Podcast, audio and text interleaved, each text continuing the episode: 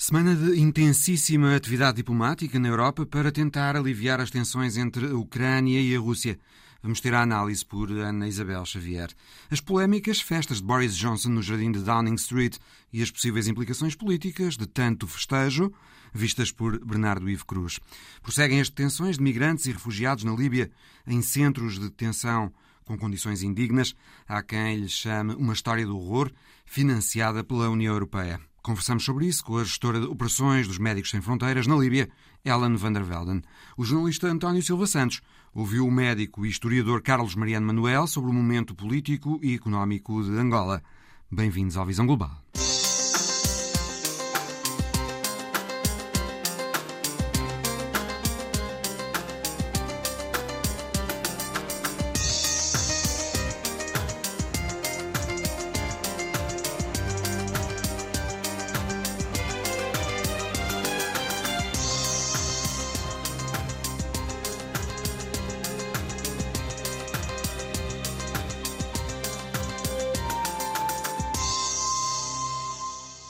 Se viu tanta agitação diplomática na Europa numa só semana desde as guerras dos Balcãs, há 30 anos.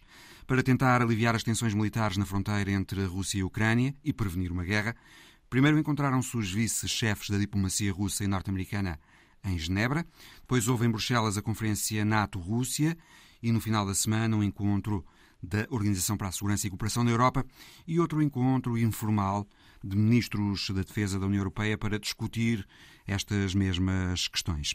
Ana Isabel Xavier, comentadora de política internacional, especializada em assuntos de segurança e defesa, boa tarde. Sobressaiu desta série de encontros a declaração do secretário-geral da NATO, Jens Stoltenberg, depois da conferência em Bruxelas, na quarta-feira, de que existe um risco real de novo conflito armado na Europa. Existe mesmo o risco de guerra ou é difícil neste momento descortinar isso por trás da retórica de ambos os lados? Muito boa tarde, Mário Rui Cardoso. Eh, eu julgo que ainda é muito difícil perceber exatamente para onde é que pode evoluir ehm, esta tensão. O que nós sabemos é que efetivamente a Rússia tem optado por uma tática que é mais pressão, mais negociação. Ou seja, há uma narrativa que de alguma forma leva a crer que a Rússia se sente ameaçada no seu espaço de influência tradicional, um espaço de influência uh, do pós-Guerra Fria, que de alguma forma a Rússia quer rever, porque considera que esse um, espaço que foi inclusivamente dominado e, e continua a ser dominado uh, pela Organização do Tratado Atlântico Norte, portanto pela NATO, não dá à Rússia neste momento as condições de estabilidade nem do seu território, nem da sua vizinhança próxima, hum, porque a NATO continua com uma política de porta aberta para, desde logo, aliados que são muito próximos territorialmente da, da Rússia, não só a Ucrânia e a Geórgia, mas também ultimamente eh, fala-se muito da questão da Suécia e da Finlândia, que são membros da União Europeia, mas não são ainda eh, membros efetivos da, da, NATO, e por isso claramente que a Rússia considera que, não tendo planos para invadir a Ucrânia, eh, não hesita em fazer regressar às fronteiras os militares destacados. E a verdade é que existem perto de 100 batalhões de forças especiais russas em movimento para a fronteira entre a Ucrânia e a Rússia. Eh, estima-se mais de 175 mil militares, artilharia, equipamentos de combate e em três pontos de pressão que efetivamente preocupam muito o Ocidente a norte, perto da interseção da fronteira da Ucrânia com a Bielorrússia e com a Rússia, um, no leste, nas províncias já tomadas pelos russos uh, de, de Lugansk e Donetsk, e na península da Crimeia, a sul, uh, que também já é posse territorial russa. E, portanto, estando neste momento a existir uma pressão a três níveis, e nomeadamente a norte da Ucrânia, muito importante, porque em áreas como Klintsy estão a uma curtíssima distância da capital ucraniana, é muito claro que a Rússia está a prosseguir nesta lógica de mais pressão, mais negociação. Não se sabe de facto o que vai acontecer, mas para já a retórica e as ações russas são um pouco alarmantes, com a Rússia, como diz, a concentrar ainda mais equipamento militar na fronteira com a Ucrânia e com a NATO e os Estados Unidos a garantirem que se a Ucrânia for atacada, irão em sua defesa e a Rússia não ficará sem resposta. Claramente. Uh, e, e, há aqui também uma questão importante que é do ponto de vista da narrativa e da percepção russa. O grande receio da Rússia é que, no fundo, a Ucrânia se torne demasiado europeia e que daqui a 5, 10, 15, 20 anos a situação seja ainda pior, quando as forças ucranianas já, já vão estar mais equipadas, mais integradas no espaço europeu e, portanto, de alguma forma, a percepção para Moscou é que neste momento é o tudo ou nada. E se não há da parte de Moscou uma pressão neste momento, então não é daqui a 10, 20 anos que o vai fazer, porque neste momento a Rússia consegue projetar força, essa projeção, essa percepção é para uh, Moscou suficiente. Obviamente que não, a Rússia não tem nada a ganhar com a invasão territorial, os custos não iriam compensar os benefícios, mas Putin consegue, através desta pressão, muito claramente dizer que para Moscou é o tudo ou nada. Coloca-se sempre a hipótese, Ana Isabel Xavier, de a retórica e as ações russas serem, antes de mais, para consumo interno. Manobras de Vladimir Putin para tentar segurar a opinião pública em tempos difíceis. Eh, e não uma possibilidade séria de conflito. Sim, essa estratégia já foi utilizada muitas vezes e a verdade é que neste momento Putin está eh, em três frentes, não só na Ucrânia, mas também na Bielorrússia e no Cazaquistão. E, portanto, essas três frentes alimentam efetivamente, do ponto de vista interno, esta noção de que estão a ameaçar a grande nação russa, uh, o grande, o grande bem-estar dos russos e que, efetivamente, a grande ameaça para Moscovo só pode ser travada com uma pressão maior por parte de um grande líder que é Vladimir Putin. Da parte do Ocidente, da parte da NATO e da parte da União Europeia, de facto a percepção é que eh, as autoridades russas têm, eu diria, quatro grandes objetivos. Por um lado, dividir a Europa, por outro, desafiar a ordem política e de segurança que foi nascida após a Guerra Fria, portanto, claramente aí aquela questão de que o núcleo de segurança europeia é a NATO e, portanto, a Rússia está a tentar desmontar e discutir uma outra forma de estruturação, e é por isso que está a ser encarada também como uma, uma potência revisionista. Uma, uma, terceira ambição que a Rússia pretende também é reconstituir o bloco geopolítico soviético nesta nova geopolítica e, claro, retratar a União Europeia como irrelevante, pressionando para uma dissociação estratégica entre os Estados Unidos e a Europa. Porquê que esta semana foi importante? A expectativa para esta semana era muitíssimo baixa e, chegados ao final da semana, confirmamos que essa expectativa efetivamente só poderia ser baixa. Continuamos num impasse, embora eu diria que há três questões que já foram conseguidas esta semana. A primeira é colocar de novo a NATO no ponto central da segurança europeia e transatlântica. Isso é uma vitória que Putin ajudou a, a, NATO a fazer. Eh, já ninguém pensa que a NATO é obsoleta, que já não é necessária. A segunda grande questão é que a União Europeia também volta a ter um papel importante nesta matéria. Porquê? Não só porque no Conselho Informal com os Ministros da Defesa um, ehm, e Ministros dos Estrangeiros se conseguiu alargar o pacote de sanções, não só alargar temporalmente por mais seis meses, mas também porque se alarga uh, a possibilidade destas sanções estarem mais focadas para a dimensão geopolítica, portanto, para a dimensão da, da própria, do próprio gás e, do, e, dos próprios gasodutos, que inclusivamente chegam uh, à União Europeia. E uma terceira questão que me parece que foi importante nesta, nesta semana é que uh, europeus e americanos estão mais próximos do que nunca.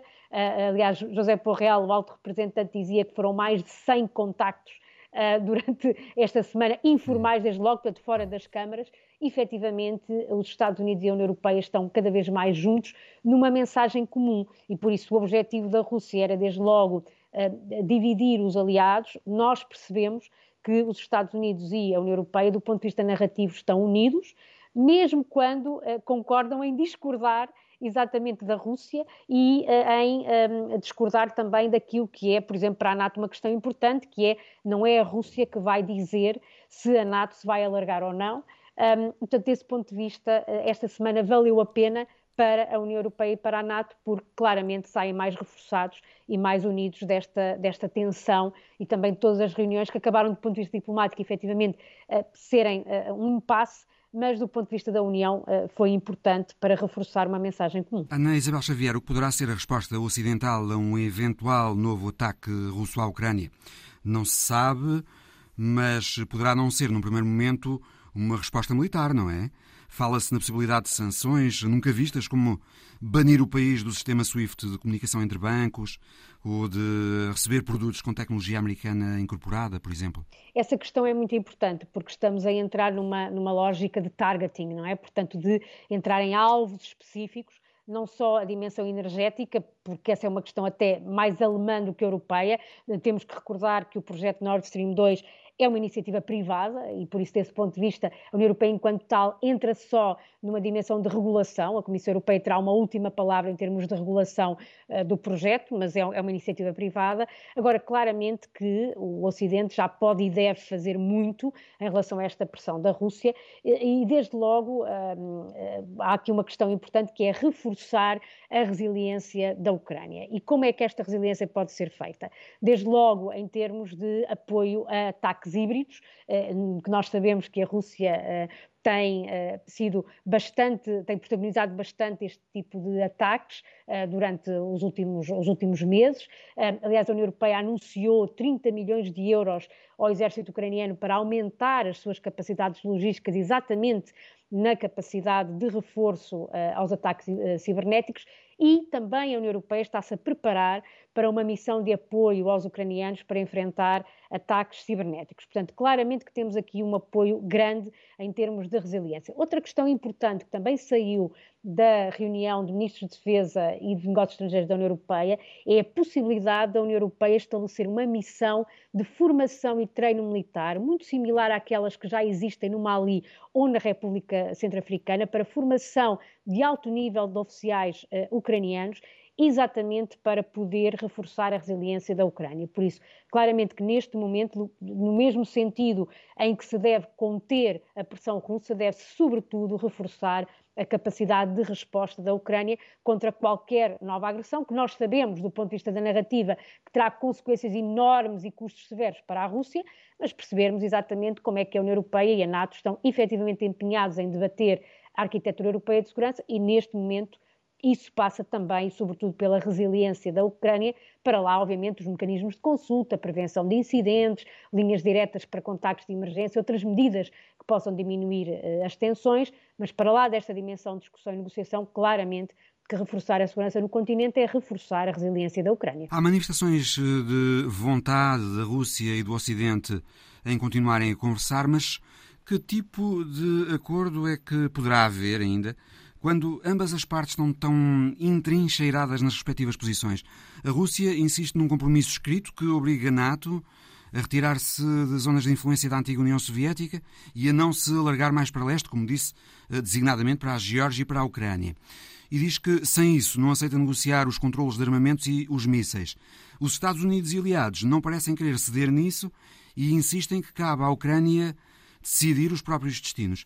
Que tipo de acordo poderá haver com as partes até ver tão intransigentes? De intransigência e, ah, ah, com rigor, sejamos honestos, uma intransigência muito legítima, porque aquilo que a Rússia está a propor uh, como pontos de negociação são extraordinariamente irrealistas. Aliás, o próprio secretário de Estado, Anthony Blinken, chegou a descrever esta atitude russa como um clima de escalada, como uma arma apontada à cabeça da Ucrânia e até aos próprios aliados, como se uh, fosse o tudo ou nada também para o Ocidente. Portanto, claramente que aqui quem está a jogar o tudo ou nada é a Rússia, portanto, percebe-se esta narrativa altamente intransigente, mas eh, nós temos que perceber desde logo que o que é possível e realista de se encontrar aqui é ter um diálogo um, estratégico, uh, um diálogo que, aliás, começa em junho de 2021 em Genebra, quando Biden e Putin se encontraram. Foi aí que se iniciou, na realidade, as bases de um diálogo de segurança estratégico. E aqui o que nós estamos a ver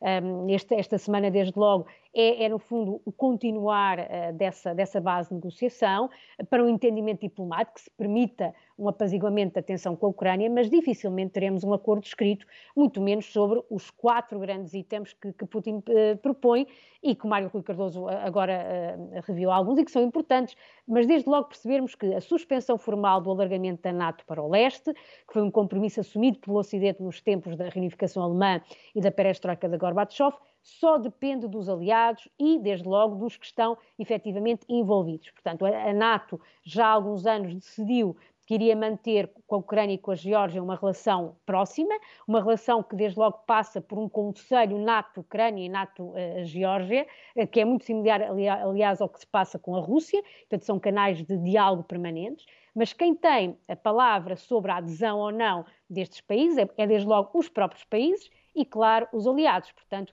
Putin não pode ter um poder de veto para uma organização em que ele nem sequer faz parte, quanto mais a, a participar nela com este grau de, de, de objeção. Apesar das intransigências parte a parte, o Conselheiro de Segurança Nacional dos Estados Unidos, Jake Sullivan, disse que ainda há um caminho para a diplomacia. Há um caminho para a diplomacia, nomeadamente no que diz respeito, uh, eventualmente, à expansão da infraestrutura militar da Aliança no antigo território soviético, ou seja, há de facto aqui aspectos em que podemos eh, verificar alguma retração eh, nas bases e no sistema de armas, como também poderá haver uma retração da proibição de mísseis de alcance intermédio na Europa, ou seja, aí poderá haver uma, uma cedência por parte do Ocidente. Uh, Moscou quer ter a certeza que os mísseis de alcance intermédio não chegam uh, a território russo e, portanto, daí claramente que pode haver um, um canal de comunicação aberto. E a verdade é que, do ponto de vista narrativo, quer a NATO, quer a União Europeia, continuam a insistir nos, nos três Ds, que é diálogo, defesa e dissuasão. Portanto, continuar a defender e a reforçar as defesas europeias e, transatlânticas, continuar a dissuadir, portanto, de ter ações híbridas com operações cibernéticas ofensivas, mas manter o diálogo, ou seja, manter uma relação minimamente de, de, de, boa vizinhança com a Rússia, baseada em compromisso e concessões mútuas. Ora, mas é aqui que reside, reside o problema, é que não há compromissos nem concessões mútuas porque não há reciprocidade. Por isso, poderá haver algumas áreas de uh, uh, cedência, nomeadamente, como referi, sistemas de armas e números de tropas, podem ser reduzidos, mas temos que perceber em que áreas efetivamente e também na base da reciprocidade. Portanto, se Putin, se Putin procura a redução de destacamentos no seu próprio uh, território e no, e no, território europeu, então o arsenal russo em Kaliningrado também deve estar em cima da mesa, por exemplo. Portanto, é esta reciprocidade que tem que estar em cima da mesa.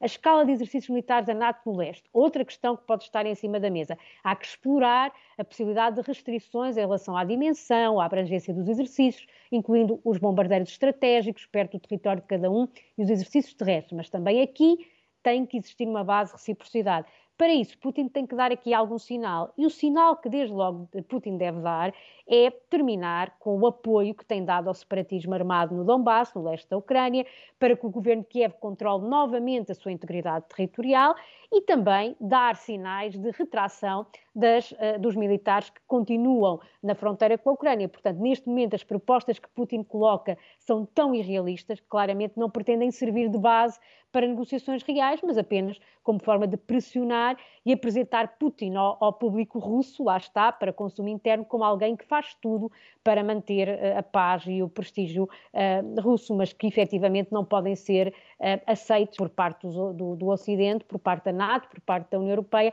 há efetivamente que encontrar aqui uma reciprocidade e da parte da Rússia um primeiro sinal de um, enviar tropas uh, de novo para Moscovo, de modo a que a Ucrânia também uh, encontre a sua integridade e soberania territorial no leste do seu território. A comentadora de política internacional, especializada em assuntos de segurança e defesa, Ana Isabel Xavier.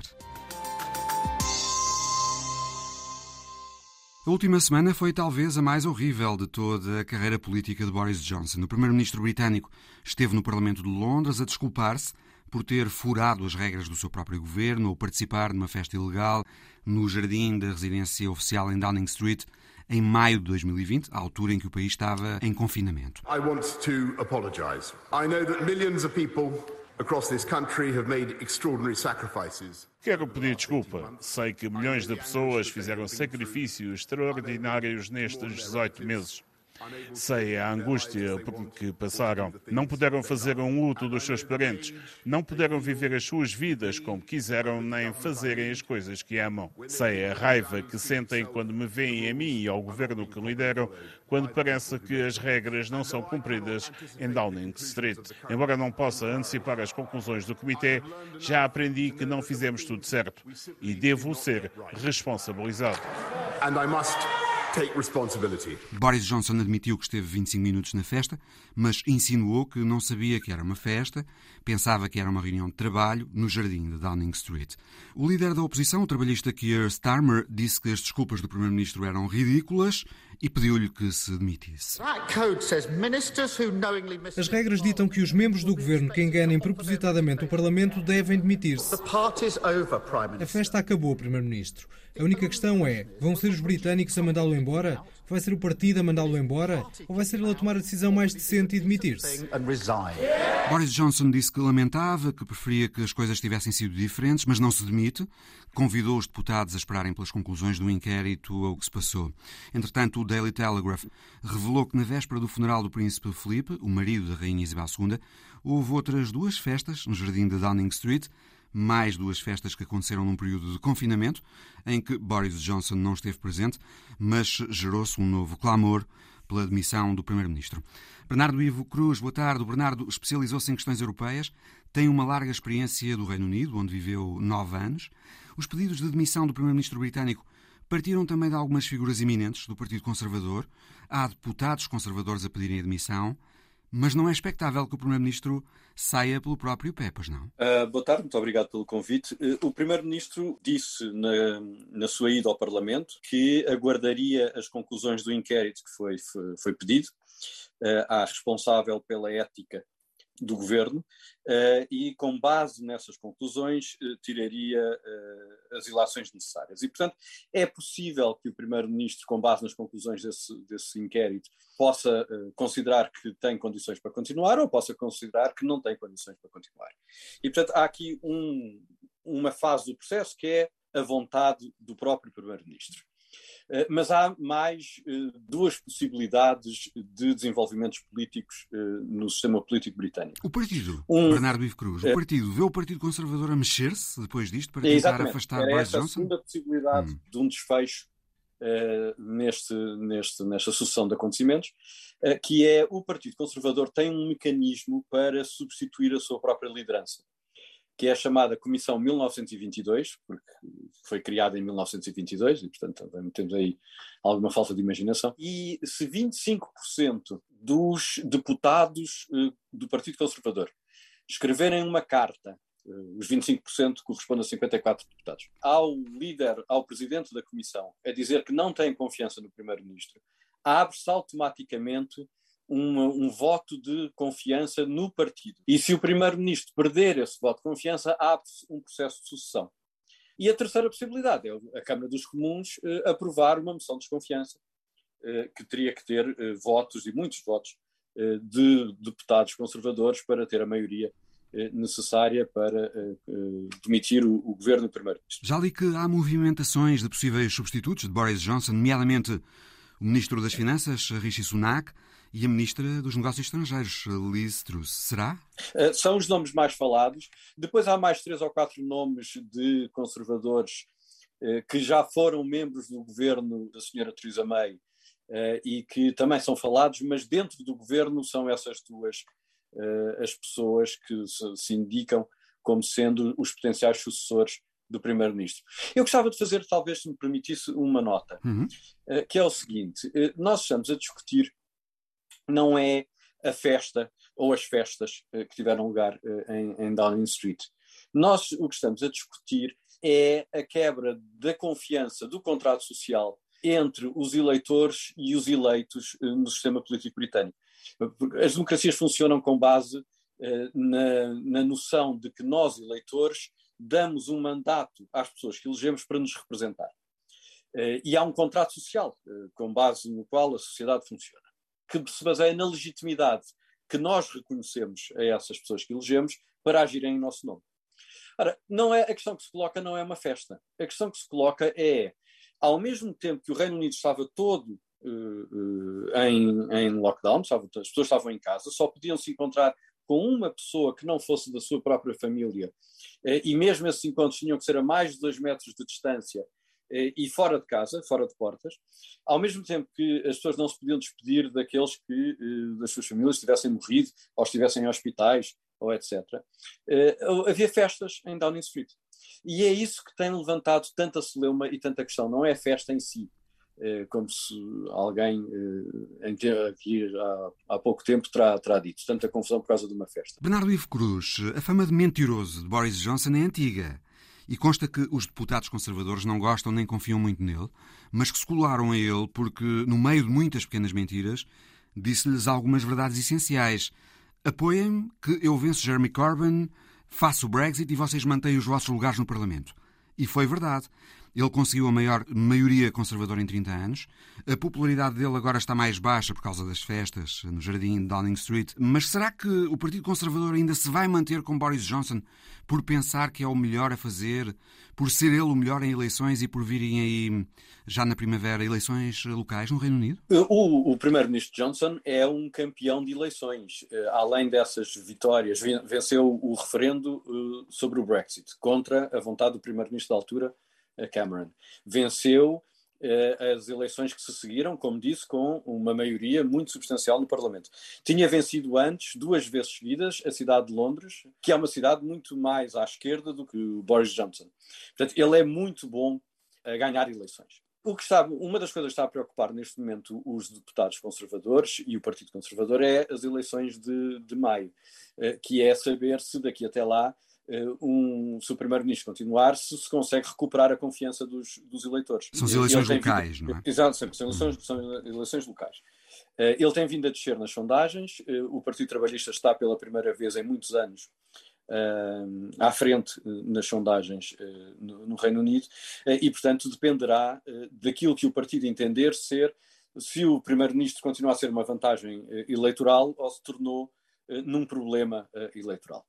Em termos de governo, a questão não se coloca, porque uh, as próximas eleições são só daqui a quatro anos. e substituir o primeiro-ministro e o líder do partido não implica o fim do, deste Parlamento e eleições antecipadas. Aconteceu isso com a transição do primeiro-ministro Cameron para a primeira-ministra May e aconteceu com a transição da primeira-ministra May para o primeiro-ministro Johnson. Portanto, é uma questão interna do partido. Em termos de governo do país, substituir o primeiro-ministro não implica ir a eleições. Talvez o pior para Boris Johnson não sejam estes episódios, estas festas no jardim Downing Street, mas sim aquilo que aí vem. O sistema de saúde britânico com muitas ineficiências, os serviços públicos em geral sob pressão, os preços da energia e dos produtos e serviços a aumentarem muito, as empresas pressionadas pelas subidas de preços e por dificuldades de mão de obra por causa da pandemia e do Brexit, os orçamentos uhum. familiares a apertarem. Bernardo Ivo Cruz, tudo parece conjugar-se para que o primeiro-ministro britânico não tenha mesmo que fique, não tenha um ano fácil pela frente. Não, não. Vai ser um ano muito difícil. Uh, vai ser um ano muito difícil nas economias uh, todas, mas eh, na economia britânica eh, juntam-se uma série de efeitos. Juntam-se esses todos que disse. À medida que formos saindo da pandemia, vamos começar a ver os impactos económicos do Brexit, porque até agora o que nós temos é não é fácil distinguir uns dos outros. Eh, e, portanto, é sempre possível argumentar que os problemas económicos, a falta de, de bens e produtos essenciais que são de importação, eh, no, no, economia, no mercado britânico eh, não é culpa do, do, Brexit, mas sim da pandemia ou de, ou, ou de, uma, de uma junção das duas. Temos ainda por resolver que é uma questão irresolúvel, eh, a situação da Irlanda do Norte. Vai haver também eleições na Irlanda do Norte e é possível, se as sondagens estiverem certas, pela primeira vez os nacionalistas da Irlanda do Norte, aqueles que defendem a união da Irlanda do Norte com a República da Irlanda e a saída do Reino Unido ganhem as eleições. Eh, se não houver uma grande mudança ou se as sondagens não estiverem completamente erradas, eh, corre-se o risco de se acordar uma bela manhã com um governo na Irlanda do Norte que diz que quer sair do Reino Unido e que quer se juntar à República da Irlanda. Portanto, eh, é um ano muito, muito complicado. Uh, um ano mais complicado ainda, se uh, o, o Primeiro-Ministro estiver com uma legitimidade e, e um, uma percepção na opinião pública fraca, porque as decisões que vão ter que ser tomadas durante este ano são, são decisões difíceis. A, situação das famílias, da economia, das empresas não vai ser fácil. A situação política, uh, mesmo sem estas questões que derivam da falta de confiança, eh, na palavra do Primeiro-Ministro, não é uma situação política fácil. Eh, duas eleições difíceis, as locais e as, e as da Irlanda do Norte. Eh, mesmo no auge do seu poder, o Primeiro-Ministro teria um ano muito difícil para gerir. Se calhar o, o destino político de Boris Johnson vai definir-se nos supermercados, nas bombas de gasolina e nos hospitais do Reino Unido e não tanto no jardim de Downing Street. Nós vamos ter, segunda-feira, eu acho que nós vamos ter novidades e movimentações, nomeadamente na possibilidade do partido parlamentar, do grupo parlamentar, escrever as, as famosas cartas que falámos há bocadinho. Porque no, este fim de semana é a altura em que os deputados vão para as suas, os seus círculos eleitorais fazerem o que se chama uh, as surgeries, ou seja, reunirem-se com os eleitores e ouvirem as angústias e as preocupações e as queixas dos eleitores. Se os deputados conservadores regressarem na segunda-feira ao Parlamento e vierem carregados de angústias pela opinião pública dos seus eleitores, nomeadamente os deputados conservadores da chamada Red Wall, que eram os círculos eleitorais que estavam normalmente nas mãos trabalhistas. Região, exatamente, estavam nas mãos trabalhistas e que, graças à capacidade eleitoral do primeiro-ministro Johnson, estão neste momento na mão dos conservadores. São círculos, sobretudo no norte da Inglaterra, não é? Norte da Inglaterra, uhum. cidades industriais do norte da Inglaterra. se essa gente toda, esses deputados todos voltarem na segunda-feira, angustiados com aquilo que ouviram dos seus eleitores, o primeiro-ministro terá mais um problema nas mãos, que é uh, o, crescente angústia do partido, do grupo parlamentar, com a possibilidade, com o mecanismo uh, do grupo parlamentar poder despachar o primeiro-ministro, escrevendo 52 cartas. Nunca se sabe quantas cartas é que já foram escritas. Durante esta de quarta para até hoje foram escritas algumas cartas, porque muitos deputados conservadores disseram à comunicação social que tinham escrito as cartas, mas a regra é o presidente do, da Comissão 1922 só anuncia que foram escritas as cartas quando tiver o número de cartas necessário São para 54 e não 52, não 54, é? 54. E, portanto, quando, no momento em que uh, o presidente da, do, da Comissão tiver as 54 cartas, anuncia que uh, chegaram as cartas necessárias para se dar início a um processo de substituição ou não do Primeiro-Ministro. Bernardo Ivo Cruz. A Organização Médicos Sem Fronteiras denunciou esta semana a detenção em massa de cerca de 500 migrantes, refugiados e requerentes de asilo que se manifestavam na Líbia pedindo recolocação, proteção e transferência para fora do país e que acabaram presos no centro de detenção de Ain Zara, no sul de Trípoli. O Visão Global falou sobre essa situação com Ellen van der Velden, gestora de operações dos Médicos Sem Fronteiras, que prestam assistência médica e psicológica a pessoas que se encontram em alguns desses centros de detenção na Líbia. Uma situação horrível em que cerca de 500 pessoas foram detidas com violência. Muitas dessas pessoas aparentemente eram refugiados e algumas até tinham oficialmente o estatuto de refugiado. Elas estavam a protestar frente aos escritórios do Alto Comissariado das Nações Unidas para os Refugiados em Trípoli. Reclamavam o direito de serem transferidas para países terceiros seguros e acabaram por ser detidas de forma arbitrária num dos vários centros de detenção de Trípoli. Estes centros de detenção líbios de migrantes, refugiados e requerentes de asilo que vêm dos países pobres e tentam entrar na Europa, são à volta de uma dezena e meia e consta que se passam ali coisas terríveis as pessoas terão a ser sujeitas a tortura e trabalhos forçados, a prostituição forçada e consta também que há extorsão nos campos de detenção, com as pessoas a terem de pedir às famílias que enviem dinheiro, em média 500 dólares por pessoa, para que sejam libertadas. É verdade isto? Sim, acredito que muitos desses relatos sejam verdadeiros. A maioria desses centros de detenção está instalada em hangares, grandes armazéns que não foram concebidos para a habitação humana. E há centenas ou milhares de pessoas acumuladas nesses grandes espaços com paredes de cimento e chão de cimento e com pilhas de colchões pelos cantos. Umas vezes com, outras vezes sem casas de banho e chuveiros. E ali ficam, dias, semanas ou meses. Já encontramos pessoas mantidas nestas condições durante um ano inteiro, simplesmente porque não têm uma forma legal e oficial de se verem livres destes centros de detenção. E, portanto, as pessoas têm que aceitar trabalhos forçados ou então são vítimas de extorsão para poderem escapar. Forced labor, people pay money out of extortion and, and some people escape. Desde que a União Europeia começou a pagar à Turquia em 2016 para impedir as entradas pelas fronteiras turcas, a rota pela Líbia para a Itália reforçou-se.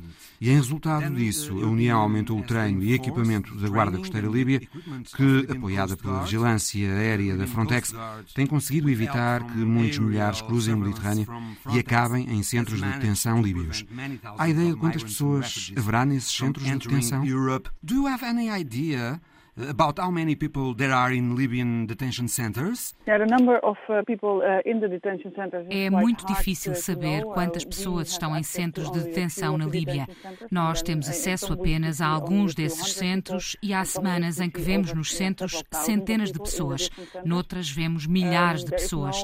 Não há registros oficiais e isso ilustra bem como esses centros são desorganizados e arbitrários. As pessoas não são registadas, não há maneira de se queixarem e isso torna estas detenções absolutamente arbitrárias e por isso têm de acabar.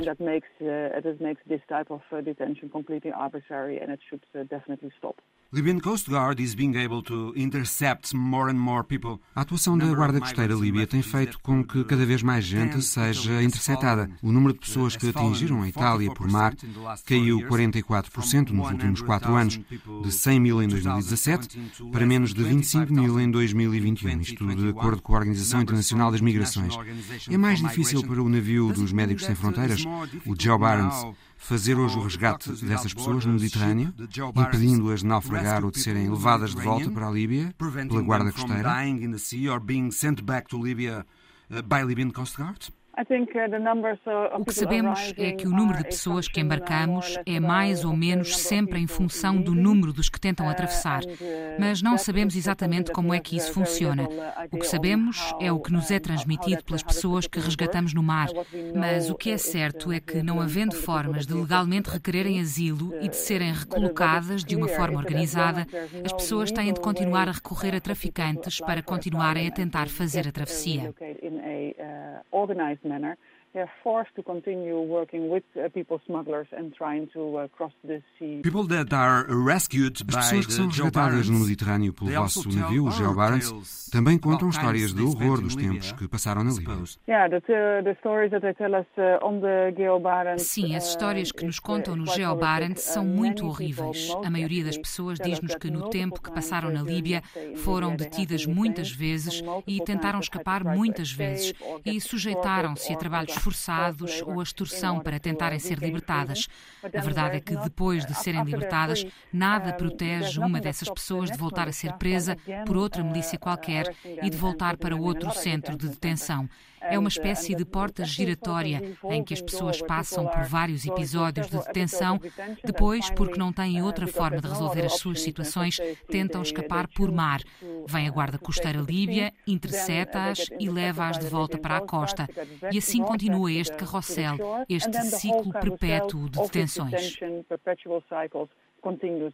Ellen, Doctors Without Borders ask European Os Médicos Sem Fronteiras pedem à União Europeia que acabe com o apoio técnico e financeiro àquilo que chamam o sistema de detenção, abuso e violência na Líbia, mas a verdade é que ainda recentemente a União se comprometeu a comprar mais três navios e a construir um novo centro de comando para a Guarda Costeira Líbia. Não será inglório esse pedido dos Médicos Sem Fronteiras à União Europeia? Uh, what Doctors Without Borders ask to European Union. Uh, o que achamos é que as autoridades europeias devem estar atentas àquilo que acontece às pessoas que são interceptadas no mar e levadas de volta para Trípoli e para o resto da Líbia. O que lhes acontece é indescritível. É um problema sério. Percebo que um país virado para o mar deva ter uma guarda costeira e compreendo que a Europa queira apoiar esse país desenvolvendo a sua guarda costeira. Mas a questão é outra: é as pessoas serem levadas de volta para centros de detenção sem terem a possibilidade legal de saírem desses centros. Caem numa armadilha de detenções arbitrárias e criminosas e ficam sujeitas a todo tipo de abusos. E nisso a Europa é responsável. What's happening now, maybe. Na prática, o que a União Europeia está a fazer é empurrar a fronteira sul para muitos quilómetros à frente, para um lugar onde os migrantes, refugiados e requerentes de asilo não têm nem proteção legal, nem jornalistas, nem grupos de direitos humanos que os defendem. Vemos uma série de coisas a acontecer nas fronteiras externas da União Europeia. O controle de fronteiras está a ser expandido para fora da nossa vista, com cada vez menos possibilidade dos atores humanitários ajudarem as pessoas que são apanhadas nesse controlo e menos possibilidades também de descrever com rigor o que se passa. E um dos problemas que resultam daquilo que descreveu é que alguns desses controles de fronteira acontecem no deserto, onde onde não há nenhuma possibilidade de perceber como é que isso é feito. Mas quando vemos o que acontece muito mais próximo dos olhares públicos, então podemos realmente recear pelo que acontece um pouco mais a sul. Doctors Without Borders also vossa organização também pede às autoridades líbias que acabem com as detenções e encontrem alternativas dignas. Uh, Mas isso não será difícil num país que está num caos administrativo e que está nas mãos de milícias, grupos armados que controlam quase tudo, incluindo a Guarda Costeira e os centros de detenção.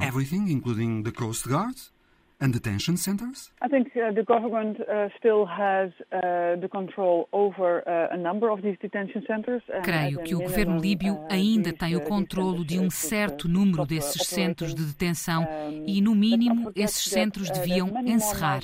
Não devemos esquecer que existem muito mais migrantes do que aqueles que estão nos centros de detenção. Esses centros não desempenham qualquer papel de relevo numa política de gestão de imigração, no sentido de perceber quem está ou não ilegalmente na Líbia. Esses centros existem apenas numa base de todas as atrocidades que lá são cometidas e, por isso, têm de acabar. Ellen van der Velden, gestora de operações dos Médicos Sem Fronteiras na Líbia. Angola está em contagem decrescente para as eleições gerais de agosto. O jornalista António Silva Santos conversou para o Visão Global sobre o momento político e económico angolano com o médico e historiador Carlos Mariano Manuel, autor de Uma História de Angola, de que acaba de editar o terceiro volume. Angola vive já um período pré-eleitoral e é na condição de eleitor que o professor catedrático de Patologia e historiador, Carlos Mariano Manuel, revela qual a expectativa que tem em relação ao escrutínio que se realiza no segundo semestre deste ano. A minha expectativa é que as eleições vão realizar-se porque as instituições envolvidas na sua organização estão a funcionar e as reclamações que têm sido uh, publicamente apresentadas uh, enquadram-se dentro do que é expectável e, aliás, devem ser encorajadas na perspectiva de sempre aprimorar o processo. Carlos Mariano Manuel defende que a oposição angolana deve ser relevante na consolidação do Estado de Direito Democrático. O médico historiador explica porquê. A oposição tem um papel muito relevante na construção do Estado. E um dos pilares da construção do Estado é, de facto, a vertente desse Estado ter um perfil de Estado de direito e democrático, que naturalmente é um objetivo para o qual devem convergir todos os esforços de uma nação, mas nos casos dos nossos países, da, do hemisfério meridional do planeta, devemos cuidar que a oposição seja também relevante na adoção, na concepção e adoção das políticas públicas, na saúde, na educação, ah, na distribuição de renda nacional, na prevenção e combate à corrupção, etc, etc. Angola atravessa há cinco anos uma situação de recessão económica. Os indicadores do INE dizem que está a chegar ao fim e que a retoma vai acontecer já este ano. Perante estes dados, questionamos o médico e historiador Carlos Mariano Manuel se a história pode explicar o atraso na diversificação da economia angolana e no longo período de recessão. Eu creio que a recessão é mais expressão de fatores conjunturais enquanto que o, como foi formulado atraso na diversificação da economia, pode ter de facto uma dimensão histórica. Sobre a recessão propriamente dita, o professor Carlos Mariano Manuel considera que na última década a política de investimentos do Estado angolano, sobretudo em infraestruturas, falhou e esse aspecto pesa sobremaneira nas contas públicas do país. O facto de termos dado atenção à construção de elefantes cinzentos, no lugar de promovermos a construção de infraestruturas que teriam tradução económica virtuosa eh, nas populações. Para se ter a noção do fracasso dos investimentos públicos em infraestruturas do governo angolano nos últimos 10 anos, o patologista e historiador Carlos Mariano Manuel dá um exemplo. Em detrimento da construção, por exemplo, da linha férrea da região norte de Angola, onde nunca existiu nenhuma linha férrea. Uma situação que impede a exploração de minérios no norte de Angola. E isto tem condicionado a atividade extrativa no Planalto do Congo, onde desde há séculos é conhecido que existem abundantes jazidas de cobre. Ora, e a exploração delas está dependente da existência de uma infraestrutura de transporte desse mineral. Destaco a finalizar o lançamento no final do ano passado, no padrão dos descobrimentos aqui em Lisboa, do terceiro volume da História de Angola, com a designação Angola desde antes da sua criação pelos portugueses até o êxodo destes por nossa criação. Um olhar sobre a progressão histórica do país, que revela dados importantes e novos, como, por exemplo, ficámos a saber que antes da chegada dos portugueses, já os chineses, em termos de navegação, tinham cruzado a costa atlântica que banha Angola. Esta uh, presença chinesa refere-se apenas à passagem dos navegadores chineses nas costas africanas e como eles estão no leste, naturalmente, que passaram pela costa oriental da África e depois pela costa ocidental da África e no território que hoje eh, integra o país nosso, que é Angola, eles eh, deixaram sinais escritos na zona do Yelala, ou nas pedras do Yelala, eh, no, terço, no curso inferior do Rio Congo, onde está uma barreira intransponível para o movimento ascendente do rio, onde esteve também o Diogo Cão. E essas inscrições eh, foram sempre imperceptíveis, foram sempre ininteligíveis. Outro dado a reter sobre a história de Angola foi a divisão dos países e territórios africanos. Esse assunto não fazia parte da agenda da Conferência de Berlim, mas acabou por ser negociado pelas potências colonizadoras no pós-reunião. Em negociações bilaterais entre nações europeias que tivessem colônias próximas umas das outras. É assim que Portugal teve que negociar com a França o estabelecimento das fronteiras na parte norte de Cabinda com o Congo-Brazzaville.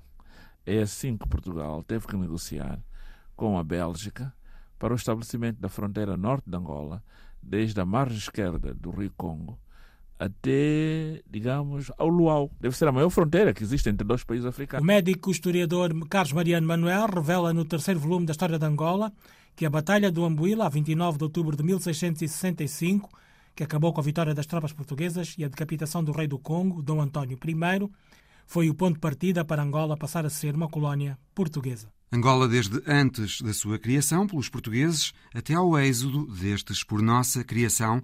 Este, como ouvimos, o título desta história de Angola em três volumes de Carlos Mariano Manuel, disponível nas livrarias. Vêm aí os Jogos Olímpicos de Inverno na China, já em fevereiro, e para embaixador dos Jogos, Pequim escolheu um velho esquiador chinês de 83 anos. É a história da semana de Alice Vilaça. Chama-se Shan Zhao Jian.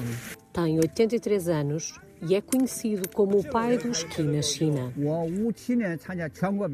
É também um dos rostos na campanha chinesa para estimular o interesse pelos desportos de inverno.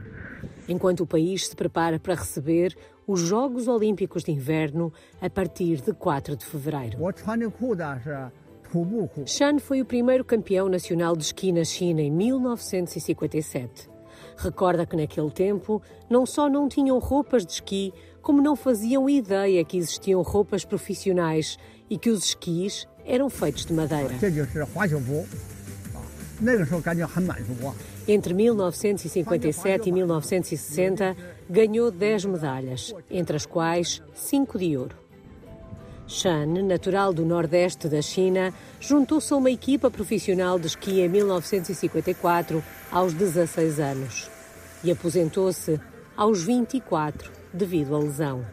Mas continuou ligado ao desporto que lhe deu várias medalhas de ouro e assumiu vários cargos, sempre ligado ao esqui. Treinador, líder da equipa nacional e até secretário-geral da Associação Chinesa de Esqui. Mas a verdade é que, ainda nos dias que correm, continua a promover o desporto de eleição. e espera que os próximos Jogos Olímpicos de Inverno possam tornar estes desportos mais populares entre os chineses. Mas há um aspecto que o preocupa: as alterações climáticas. A temperatura da Terra está a aumentar e a neve a diminuir, o que pode pôr em causa a prática desportiva do esqui. Mas uma certeza Sean tem. Aos 83 anos, continua a ser muito feliz em cima dos esquis. O Visão Global volta para a semana. Até lá!